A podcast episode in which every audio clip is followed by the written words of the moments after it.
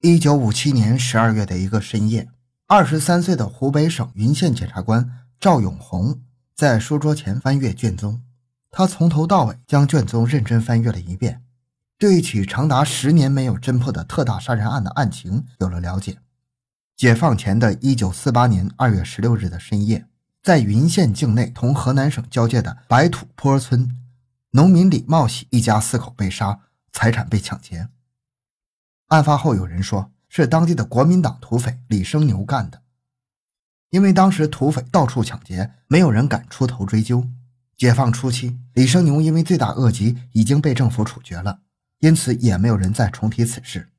但是到了一九五三年，有一些群众反映，这起案子不一定是李生牛做的，他们认为土匪抢劫就一定要见财起意，而李茂喜是个远近闻名的穷户，没有贵重财产可抢。如果是报复凶杀，李生牛同李茂喜之间又没有什么仇恨。根据治保干部先后在1953年和1955年两次调查，可是都因为没有发现新证据而作罢。同时，他们考虑到李生牛是个惯匪，经常任意杀人，作案时也有可能的，就暂停了调查。欢迎收听由小东播讲的湖北云县一起发生在解放前的灭门血案，十年之后终于被破获。回到现场，寻找真相。小东讲故事系列专辑由喜马拉雅独家播出。一九五六年，云县人民检察院突然接到苦主李茂喜的嫂嫂的控告，说这个案子可能是当地的农民李生香做的。他提出的依据是，李生香一贯是小偷小摸，有一次偷李茂喜家的红薯和柴火。被李茂喜送到韦家长那里，因此李生香可能是怀恨在心，报复凶杀。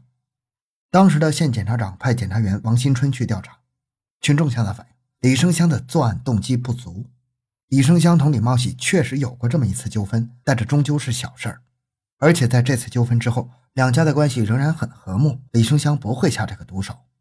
王新春认为群众的看法很有道理，他进一步侦查中证实，李生香作案的可能性很小。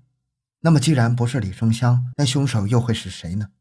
不久，王新春又找到一个新的线索：解放前同李茂喜做邻居的李生安，在解放后搬到十五里以外的高沟村居住。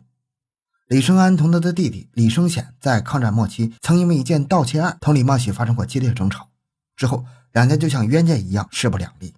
王新春认为凶杀案可能同这起盗窃案有关，但可惜的是，在侦查中。群众对这起盗窃案的内情都说不了解，只是反映在鬼子投降之后，这个案子曾有韦保长调解，但是现在调解的韦保长已经亡故了，因此无法继续调查。经过一段时间的侦查，案件没有进展，王新春因为有别的任务就停止了调查。现在赵永红接过这个任务，他分析后觉得有个重大疑点，就是李生香没有作案可能，为什么苦主的嫂嫂要告发他呢？赵永红一面翻着卷宗，一面考虑凶杀案同盗窃案之间的关系。他认为王新春的判断是有根据的。接着，他翻到王新春询问群众的一个笔录材料中，发现解放后李生显对李茂喜过继给李茂喜嫂嫂的儿子态度很坏，经常辱骂，好像是有难解的仇怨；而李生安的态度却相反，曾送给李茂喜至少五十元的一副棺材材料和一口大肥猪。并把自己的小姨子许配给李茂喜，过继给李茂喜嫂嫂的儿子。当时是大跃进时期，所有事情都离不开“跃进”两个字儿。但是赵永红却没有简单的将李生香作为案犯，也没有多快好省的破获这起案件。当然，这个破获是打双引号的，而是深入思考，努力发现案件的疑点。在他看来，李生安在李茂喜被杀前对李茂喜像冤家对头，而在李茂喜死了，特别是解放后。对李茂喜的亲属为什么反而好起来了？在农村，五十元的棺材料加一口大肥猪，这不是一份很小的礼物啊！没有特殊关系是不会送的。他把这件事同李茂喜嫂嫂控告李生香联系起来，做出大胆联想：凶手就是李生安。他用送礼的办法让李茂喜的嫂嫂诬告李生香，以此转移视线。经过反复考虑之后，他决定从这里入手，去询问李茂喜嫂嫂，以发现新的线索。之后，他背着卷宗，两天时间徒步走了二百二十公里，来到了白土坡这个偏僻的山村，找到了李茂喜的嫂嫂，这是一个六十多岁的老大娘。当赵永红走进屋子时，他非常吃惊：“大娘，我是检察院的，来了解李茂喜被杀的事儿。李生香不承认李茂喜是他杀的，您看还有谁能杀李茂喜呢？”李茂喜嫂嫂说：“是谁杀的，我也拿不准。茂喜生前和李生香吵过嘴。”也许他们有仇。那李茂喜同李生安也吵过嘴，是不是啊？那事儿时间非常久了，谁是谁非，咱也记不清了。李茂喜嫂嫂明显不想回答这个问题。赵永红再问，他还是这么几句。他看谈不下去，离开后在乡里找个地方住了下来。这天夜里，赵永红躺在床上，回想起白天的事情，认为在没有掌握确凿证据之前。不能询问李生安，而李茂喜嫂子又守口如瓶，因此他觉得唯一的线索中断了，不由得有些犯难。第二天，他来到香枝叔的家，把李茂喜嫂子情况一五一十向他做了汇报。香枝叔说：“李茂喜嫂子不说，还有可能有别人知道。不过这件事不能操之过急呀，你最好回到白土坡，同群众搞好关系，也许能找到更多线索。”在香枝叔的指点下，他到白土坡找到生产队的黄金月。黄金月跟他一同分析盗窃案的内情，把全村的人挨户数了一遍之后，突然觉得生产队员黄奎斗曾经当过伪甲长，可能了解当初盗窃案的调解内情。第二天，白土坡生产队员都上坡除草，赵永红也跟了过来。他和黄奎斗两个人聊天：“老大伯，你家几口人呢？”“哦，三口人，老伴儿已经死了。”还有一个儿子和一个儿媳妇，生活过得怎么样？你看，我们三口都是全劳动力，分的粮食吃不完，比解放前的日子好多了。一来二去，两人就熟悉了。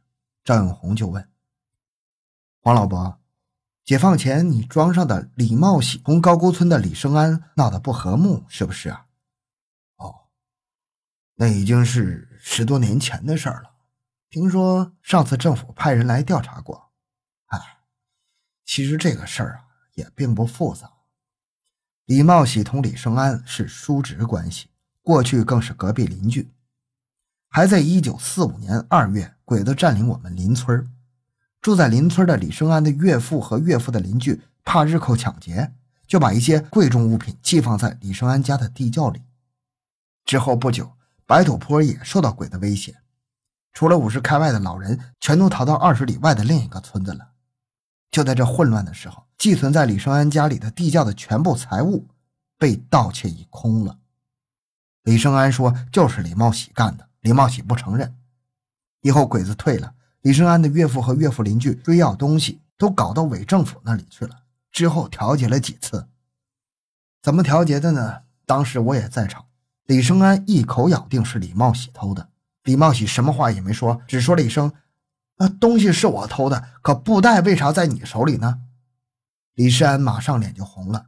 乡公所的那些人也宣布暂时不调解了，以后这件事就一直搁了下来。赵永红说：“看样子李生安有什么把柄落在李茂喜手中了。那李茂喜为什么不当场揭开呢？”黄奎斗沉吟了一下，接着说。因为李生安当时同伪政府的很多官员关系密切，谁敢惹他呀？李茂喜是个老实人，这人平时话不多，他是怕要当场揭开，那不是自讨苦吃吗？黄奎斗接着压低喉咙，轻声说：“李茂喜被杀同盗窃案是有关系的。我在一个财神庙有一个亲戚曾经告诉我说，他的邻居王来生曾参与杀害李茂喜一家四口。”我问他怎么知道的，他说王来生因为没有分到财物，心里不满，有一次闲聊中冲口而出了。当时王来生还说他上了李生安的当。赵永红奇怪地问：“这么一件杀人大案，王来生是怎么敢公开讲的？”老弟呀，你可不知道，那时候土匪当道，国民党政府和土匪一个鼻孔出气儿，他那时候讲出来怕什么？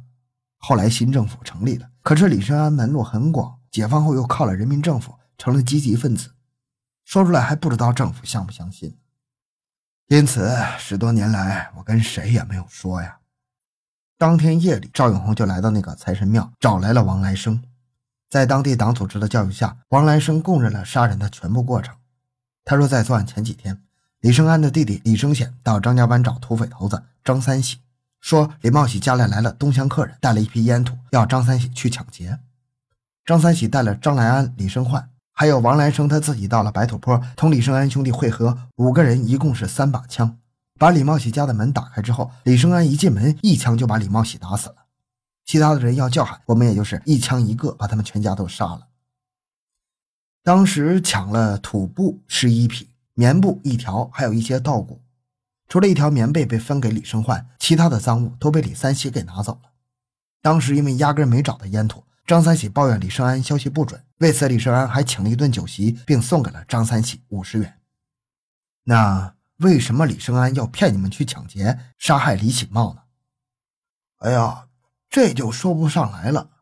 据说李茂奇抢了李生安一条布袋不还，李生安很恼火。不过这只是李生安不经意间漏了这么一句，里头还有什么文章，嗯，我就不清楚了。布袋，那这个布袋呢？李生安本来想拿回这个布袋，当时很慌乱，他没有找到。赵永红在取得王来生口供之后，又到清泉和张家湾两地询问了其他同案犯。这些同案犯的供词同王来生的供词基本一致，同时还在李生焕家里找出了已经十年但是仍有血痕的棉被。赵永红认为，布袋是破获盗窃案的一件重要赃物，必须要找到。而此时李茂喜的房子已经给了他的嫂嫂居住，因此还要再去找李茂喜的嫂嫂。大娘，李茂喜被杀案破了，是李生安干的。啊，他能干出这样伤天害理的事儿？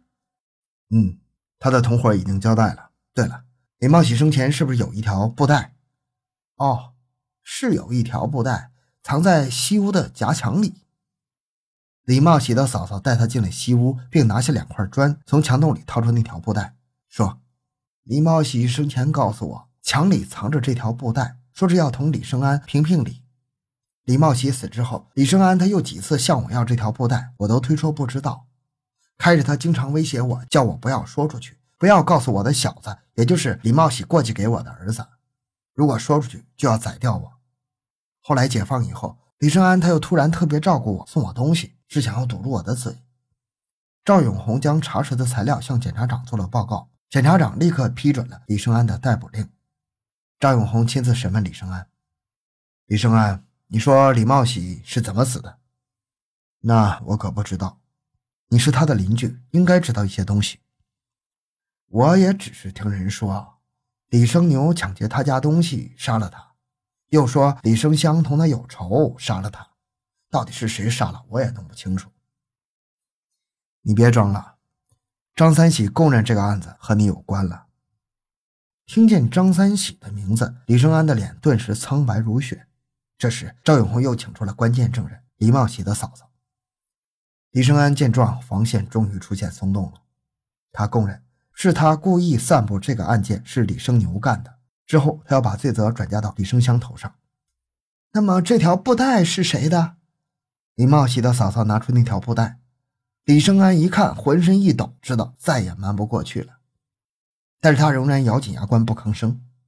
这时，另外一位重要证人出现了，那就是李生安的岳父。我把东西藏到你家地窖里。就是用这条布袋装的，你会不明白吗？李生安至此终于缴械投降，真相大白了。原来，李生安偷走了岳父东西的时候，请来李茂喜和他一起搬东西，结果李生安之后却诬赖是李茂喜偷走了东西。